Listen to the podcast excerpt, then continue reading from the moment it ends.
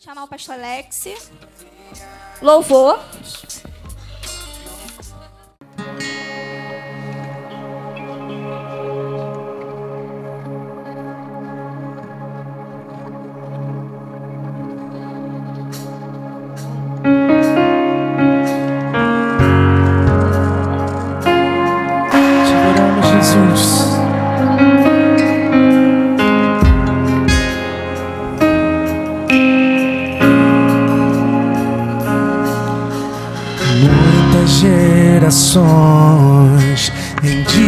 anjos em louvor, cantando ao cordeiro uma canção.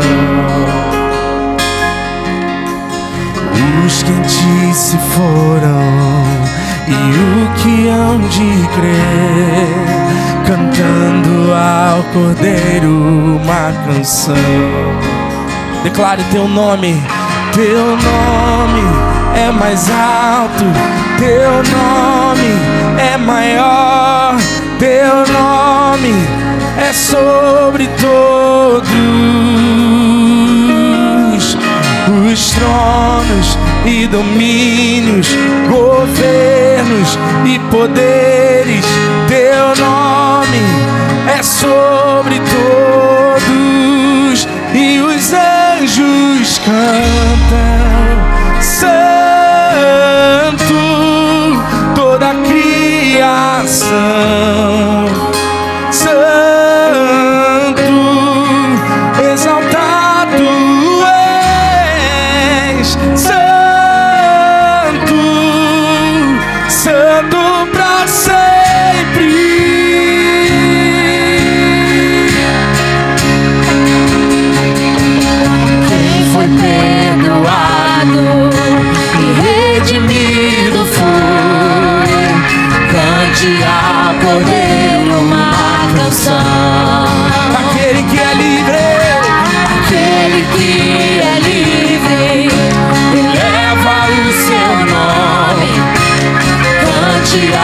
poder.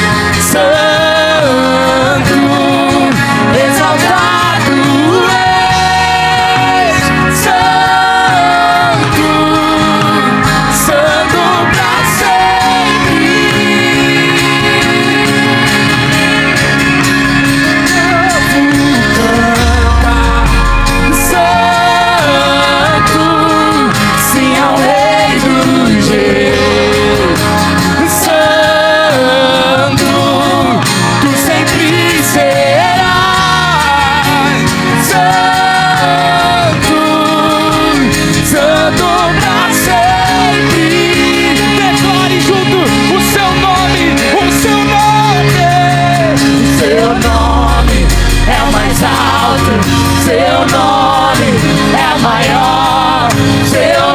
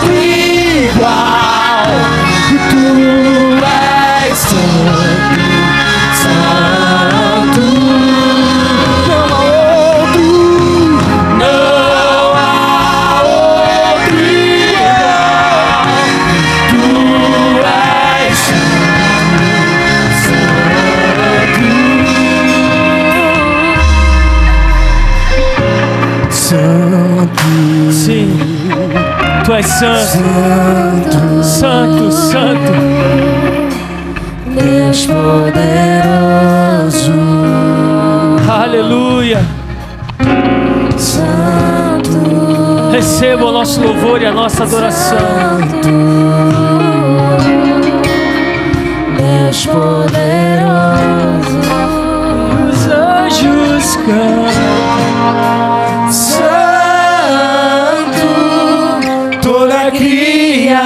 Criação. Santo.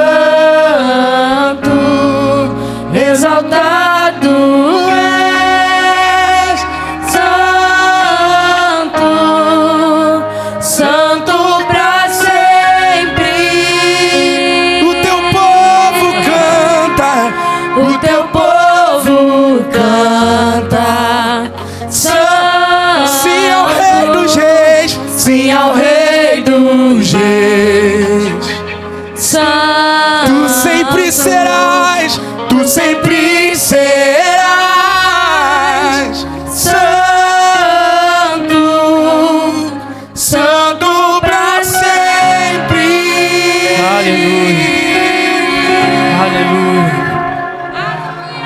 Declare com as suas palavras o quão grato você é ao Deus que é santo, santo, santo.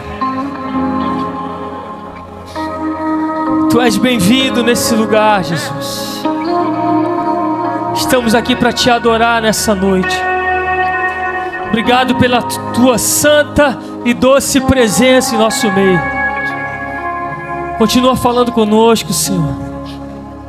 E essa é uma noite profética. Já iniciou profeticamente, vai terminar profeticamente. O Senhor marcou um encontro com a gente aqui nessa noite. Estamos prontos para receber tudo aquilo que o Senhor tem para nós. Obrigado, Senhor. Obrigado, Jesus. Obrigado pela tua santa e doce presença. Amém. Antes de você se assentar, dê um abraço nessa pessoa cheirosa que está do seu lado aí. Profeticamente, se não tiver, amém, pode se assentar. Seja muito bem-vindo à Igreja United Vila da Penha, amém. Finalmente chegou fevereiro, depois de 45 dias em janeiro, amém. Deixa eu ver aqui agora daqui, quem está nos visitando pela primeira vez aqui? São João, segura a onda aí. Quem está nos visitando pela primeira vez? Gente, que benção, glória a Deus. Glória a Deus, sejam bem-vindos. Agora São João de Meriti, Igreja United de São João. Fica de pé aí, amado. Fica de pé. Essa galera linda aí de São João. Estão tendo cultos aos sábados, por enquanto. Amém? Daqui a pouco são três cultos aos domingos. Recebe aí, vaso, em nome de Jesus. Sejam muito bem-vindos. Manda um beijo para aquela família linda lá. Pastor Alex, pastora Júlia. Filhão, quando. É, esqueci o nome. Levizão. Manda um beijo para eles, tá bom? Pode ser. Gente, tem cadeira para sentar. Senta aqui, hein? Eu vou ajudar vocês. Eu vou sentar no chão também. Relaxa. Amém? Fevereiro chegou. E hoje a gente inicia nesse domingo uma nova série aqui na igreja. Mês passado a gente. Quem, quem lembra aqui qual foi a série? Aí você não vale, cara. Fundamentos da fé. Então, deixa eu te falar, durante todo esse ano nós vamos falar sobre fé. Amém? Criamos uma fundação aqui em janeiro. e Hoje a gente vai avançar um pouquinho mais. Hoje a gente inicia a série chamada Inimigos da Fé. Inimigos da Fé. A gente começa hoje e durante todo esse mês vamos falar um pouquinho sobre algumas coisas que realmente travam aquilo que Deus tem para a nossa vida. E muitas vezes é, o que Deus tem para a nossa vida está preparado, mas algumas coisas que acontecem ou que a gente deixa que aconteça travam aquilo que Deus tem para a nossa vida. Amém? Então, se você está com a sua Bíblia aí, abra em Hebreus capítulo 11, que é o versículo chave de toda essa série. Em janeiro, eu preguei aqui sobre fé, esperança e amor, criei um fundamento. Vamos lá, vamos ler. Hebreus capítulo 11 diz assim: Ora, a fé é a certeza daquilo que esperamos e a prova das coisas que não vemos. Ou seja, a fé é a certeza de algo que eu espero. Então, a fé e a esperança caminham juntas. E a gente foi lá em Coríntios, 1 Coríntios capítulo 13, falando sobre fé que permanece. A fé, a esperança e o amor. E a gente falou que o amor é a prática daquilo que eu creio. Se eu digo que creio, tenho esperança naquilo que Deus tem para a minha vida, e não pratico isso através do amor, a Bíblia diz que eu sou como um símbolo, sino que retine. Ou seja, só faço barulho. E na verdade, quando a gente. É, é, desde o início que a gente chegou aqui na igreja, no louvor, na Santa Ceia, dizem oferta, a gente está falando sobre esperança. Daquilo que nós aguardamos em Cristo. E isso é a base da nossa fé. Nós esperamos que um dia estaremos com Jesus no céu, amém? Essa é a nossa esperança. E através dessa esperança, nós temos fé nisso. Eu creio, isso é que a gente crê. E crendo nisso, eu creio nas palavras de, Jesus, que eu preciso amar Deus sobre todas as coisas e ao próximo como a mim mesmo. Então, o amor é a prática daquilo que eu creio. E minha esposa, semana passada, ela falou sobre a fé que fala. Trouxe João capítulo 6, falou sobre multiplicação de pães e peixes. Também falou sobre quando Pedro ele tem a revelação de quem, de quem Jesus é. Jesus traz palavras duras para aquele povo. Aquele povo começa a se espalhar e Jesus diz: Vocês também não vão embora, não? Vaza, mete o pé. Aí Pedro se levanta e fala: Para quem iremos nós, se tu tens a palavra de vida eterna? A fé declara, a fé fala. Amém? E hoje nós vamos entrar um pouquinho nisso daqui. Vamos descortinar aquilo que o diabo muitas vezes traz escondido, que é um inimigo da nossa fé e muitas vezes a gente nem percebe. Amém? Então, esse é o texto base, Hebreus capítulo 11, mas a gente hoje vai ler um texto que está em Marcos capítulo 10. Aleluia, Jesus. Aleluia. Marcos capítulo 10, versículo 46. A gente vai ler até o 52. E amado, aqui são sete versículos que se a gente entende o que está escrito aqui e o ensinamento que está aqui para gente, a nossa vida espiritual muda. Mas não muda hoje, muda por completo. Por toda a nossa caminhada cristã, se a gente entende o que está descrito aqui, o diabo não vai. Pode vir o inimigo que for contra você, você vai estar alerta e desperto. Então, em nome de Jesus, abra o seu coração. Não se distraia. Flamengo e Vasco está 0 a 0 vai acabar assim. Fique em paz, desliga você, bota o modo avião. Amém? O inimigo da fé, olha aí, distração. A gente vai falar sobre isso aqui não, mas também é um. Talvez vamos falar também, não sei. Deixa Deus. Aleluia. Vamos lá? Então chegaram a Jericó. Quando Jesus e seus discípulos, juntamente com uma grande multidão, estavam saindo da cidade, o filho de Timeu, Bartimeu, que era cego, estava sentado à beira do caminho pedindo esmolas. Preste atenção, Jesus com seus discípulos chegou a Jericó. Então, quando eles chegaram a Jericó, uma grande multidão estava saindo da cidade e havia um cego à beira do caminho pedindo esmola. Amém? E hoje é uma noite profética. E eu falei que eu ia sentar com vocês, não falei? United Teatro, como é que é? Dança profética. Estava repreendido em nome de Jesus. Muitos aí não estão me vendo, amém? Pois é, eu estou à beira do caminho. Olha aí. Deus já está falando. Vamos ler. Novamente.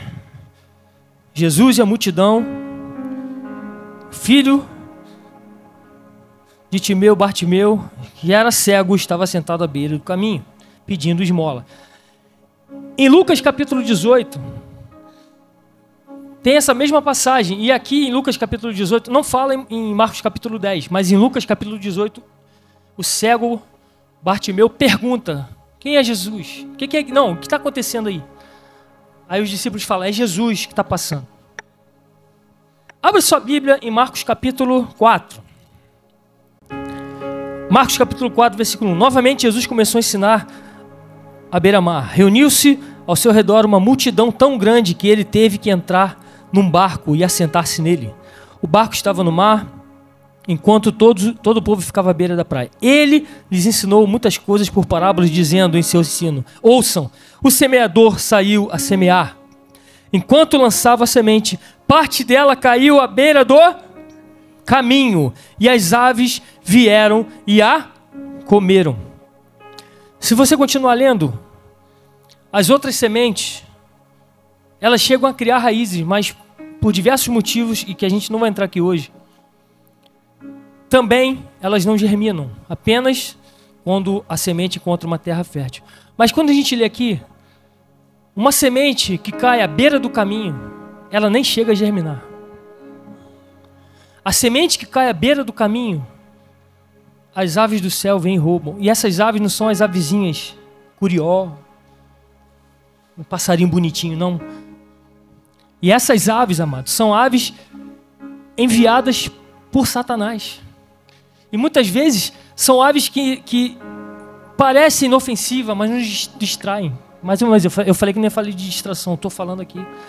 Distrações que a gente acha que não tem nada a ver. E às vezes está tudo bem. Um Netflix, uma diversão, um futebol. Mas muitas vezes isso torna infrutífera a palavra de Deus. Por quê? Porque simplesmente eu estou à beira do caminho.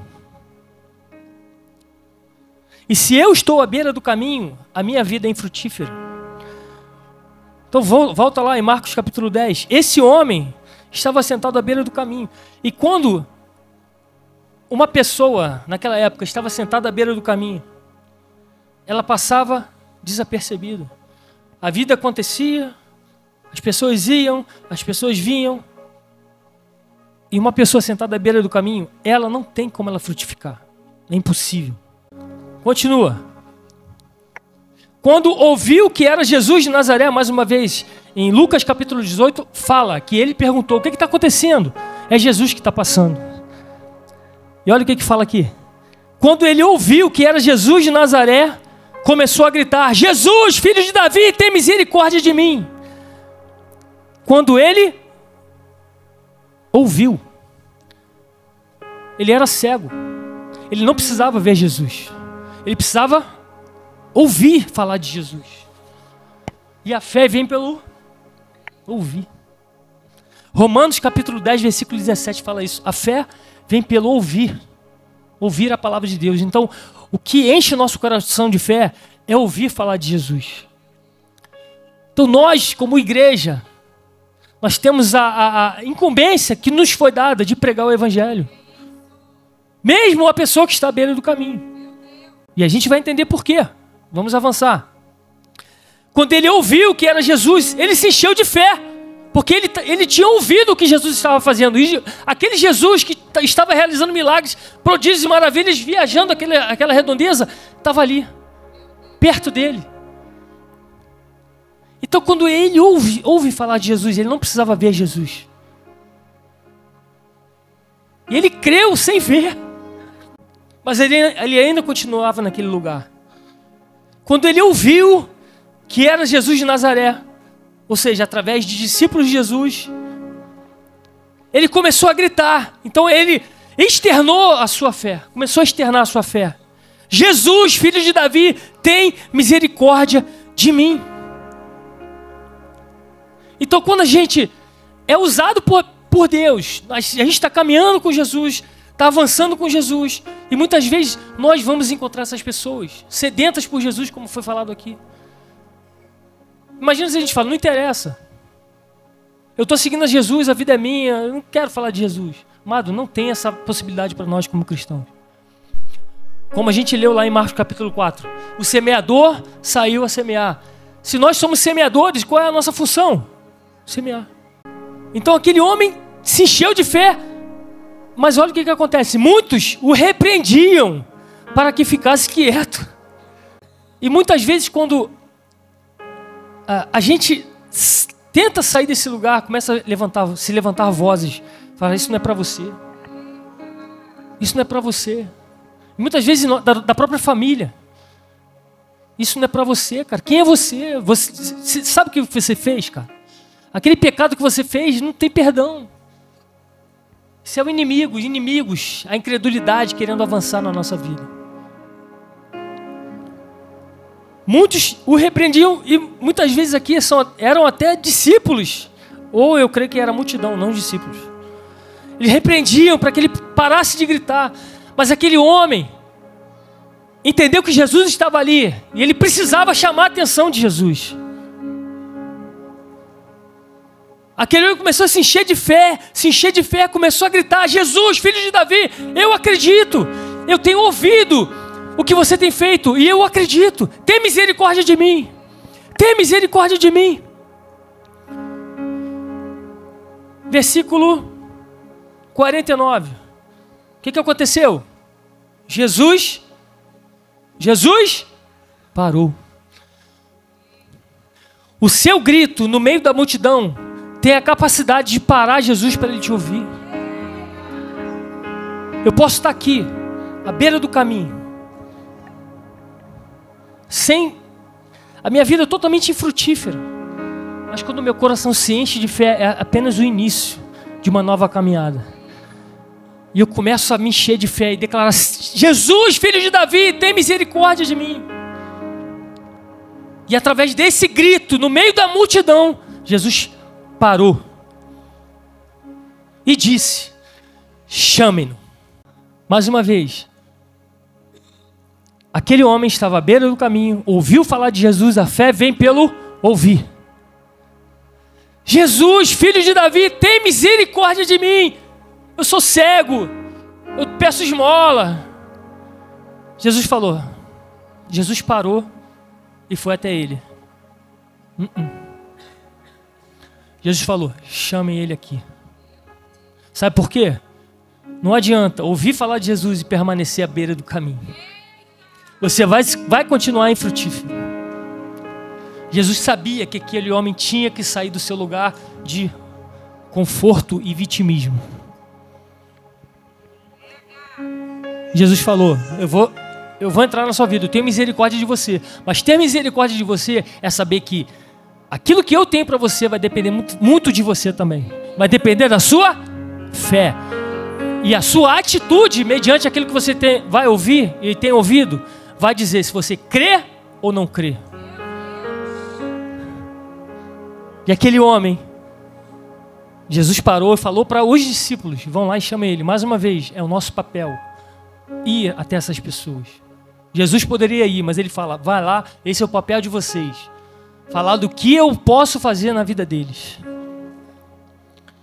E os discípulos foram e chamaram. E chamaram o cego. Ânimo!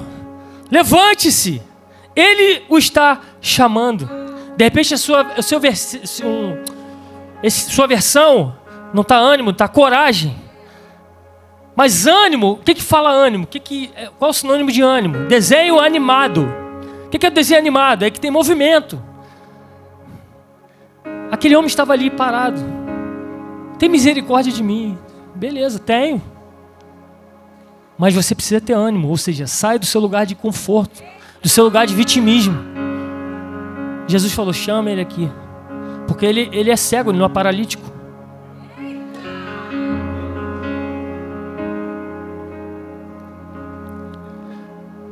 Ânimo, levante-se. Ele o está chamando. Ele tinha duas opções: permanecer naquele lugar, mas eu não posso, eu sou cego. Ou ir até Jesus. O que, que ele fez, versículo 50? Está me chamando? Eu, eu sou cego, não sou paralítico. Primeira coisa que ele fez: pegar a capa e jogar longe. Porque a capa, para essas pessoas, representava quem ele era. Porque uh, o Império Romano distribuía essas capas para aquelas pessoas que pediam esmola, ou seja, era uma identidade dele. uma identidade de pedinte, de uma pessoa que precisava da ajuda dos outros para sobreviver.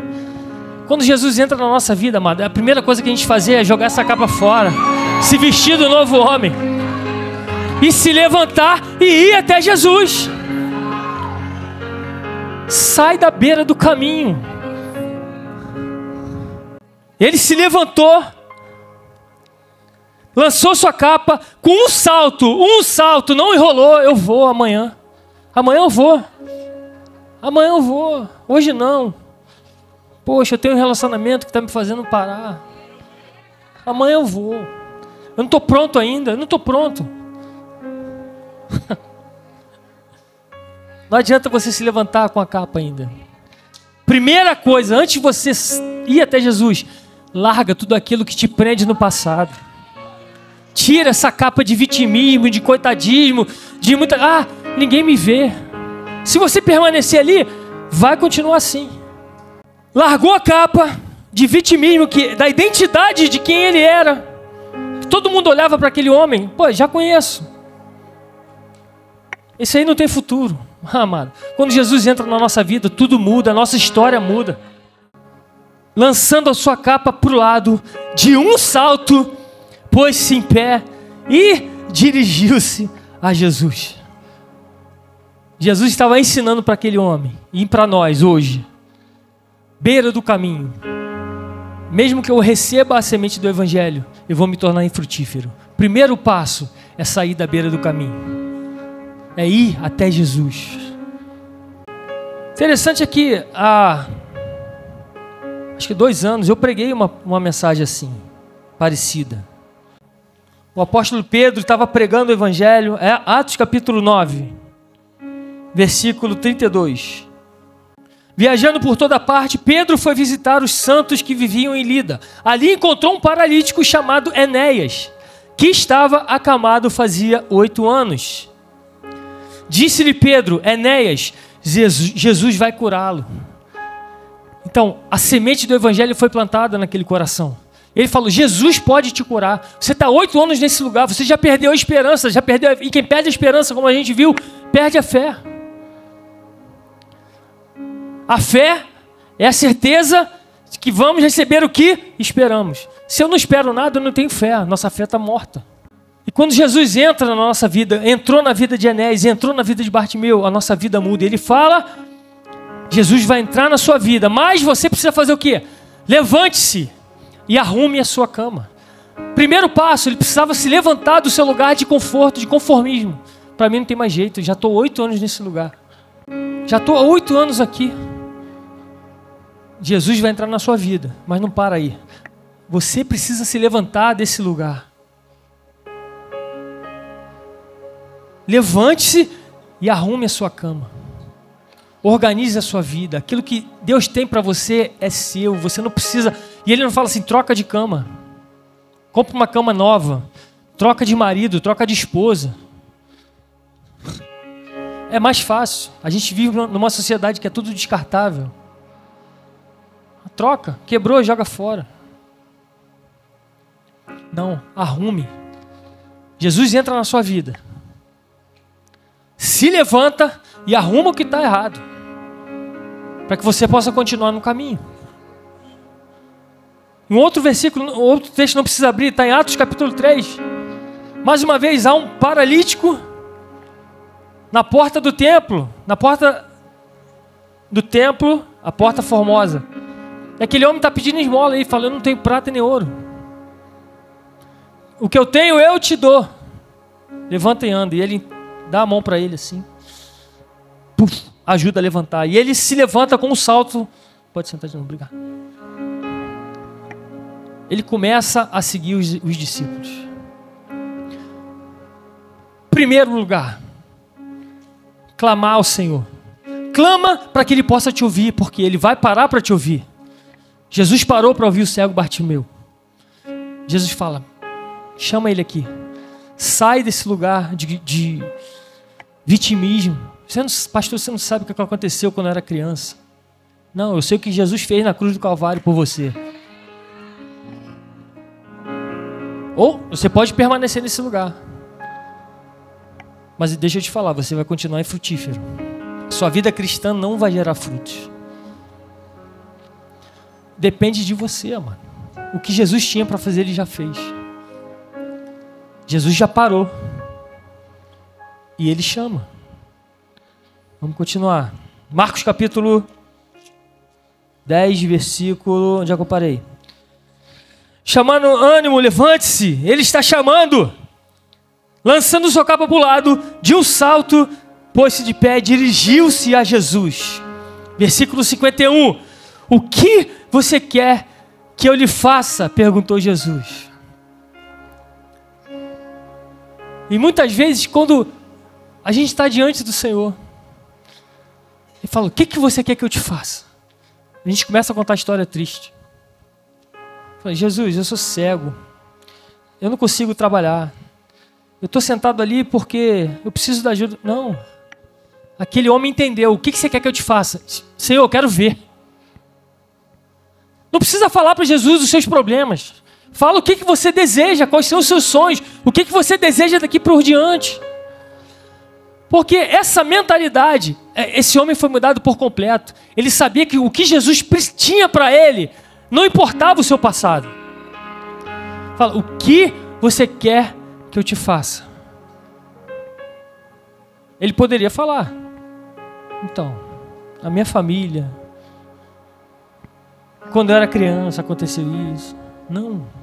Daqui para frente. O que que você quer que Jesus faça na sua vida? Esse homem entendeu, ele falou: "Eu quero ver". Ele não focou no problema. Ele focou naquilo que ele desejava. E é essa ousadia que Jesus espera de nós quando a gente se achega a Ele. A gente entra de joelhos na presença do Senhor. O que, que você quer que eu te faça? Que ministério você tem para a sua vida? Qual o chamado que Deus tem para você? Não foca no passado, naquilo que passou. Olha para o futuro, olha para o presente glorioso que Deus tem para a sua vida. E ele fala: Eu bem sei os planos que tenho para vós, para vocês. Planos de fazê-lo prosperar. O que, que você quer que eu te faça? Senhor, então, eu entrei numa dívida absurda. Não, Senhor, eu quero vida abundante. A vida abundante que está na palavra. Eu não sei como vai ser, eu só sei que vai ser. Eu sei que vai acontecer. Eu, Senhor, eu quero ver. Eu quero. Eu não, hoje, uh, no natural, eu não consigo enxergar. Mas eu quero ver. Senhor, eu quero ver, eu quero enxergar. Eu sou cego, mas eu sei que eu quero ver. Ele não foca no problema, não foque. Quando chegar na presença do Senhor, e você precisa chegar na presença do Senhor. Não foca no problema. Por quê? Se a Bíblia diz antes de você orar e você pedir, ele já sabe o que você precisa. Você acha que Jesus não sabia? Aquele homem era cego, tinha uma capa, estava na beira do caminho. O que você quer que eu te faça? Ah, eu quero cão guia. Não, Jesus já sabia o que ele precisava. Jesus queria ouvir da boca daquele homem o que ele precisava. Jesus quer ouvir da sua boca o que você precisa para sair desse lugar, largar a capa e fora e avançar. Então essa pergunta que o Espírito Santo faz para você hoje. O que que você quer que ele te faça? O que que você planeja para o seu futuro ministerial, profissional, familiar, filhos fora do evangelho, maridos ou esposas fora do evangelho, um, um relacionamento abençoado? O que que você quer que ele te faça? Mas de repente você ainda nem chegou nessa fase. Por quê? Porque você ainda está com essa capa beira do caminho infrutífero. O cego respondeu: Mestre, eu quero ver. E olha o que, que Jesus diz: Vá, disse Jesus, eu te curei. Não assim, mas ele fala: A sua fé em mim te curou. É um trabalho em conjunto. Se você permanece nesse lugar, Jesus não pode fazer nada. Ele pode, mas ele não vai fazer. Até você se levantar, jogar essa capa fora falar: Senhor, eu quero isso. O que, que você quer que eu te faça? Isso, Senhor. Isso. Não importa o que passou, Senhor, eu desejo isso. Não importa como está a tua vida financeira, Senhor, eu não sei como vai ser, só sei que eu vou ver. Eu vou ver porque você é poderoso. Eu tenho ouvido aquilo que o Senhor tem feito. E eu vou ver o que eu tenho ouvido. Aquele homem estava ouvindo as maravilhas. Muitas vezes isso acontece com a gente. A gente ouve, mas com a gente não acontece. A gente está cego espiritualmente para nós, na nossa vida. A gente está ouvindo, mas está cego. Não acontece nada na minha vida. De repente, por isso. Sua vida está infrutífera. Mas, amado, como eu falei, é uma noite profética hoje. De você se levantar desse lugar. Porque Deus tem algo poderoso para sua vida. Mais uma vez, o inimigo da fé, a incredulidade, ou você achar que você é menor do que os outros. Ah, mas eu isso não é para mim. A Bíblia diz: aquilo que você, como você pensa, assim você é e será.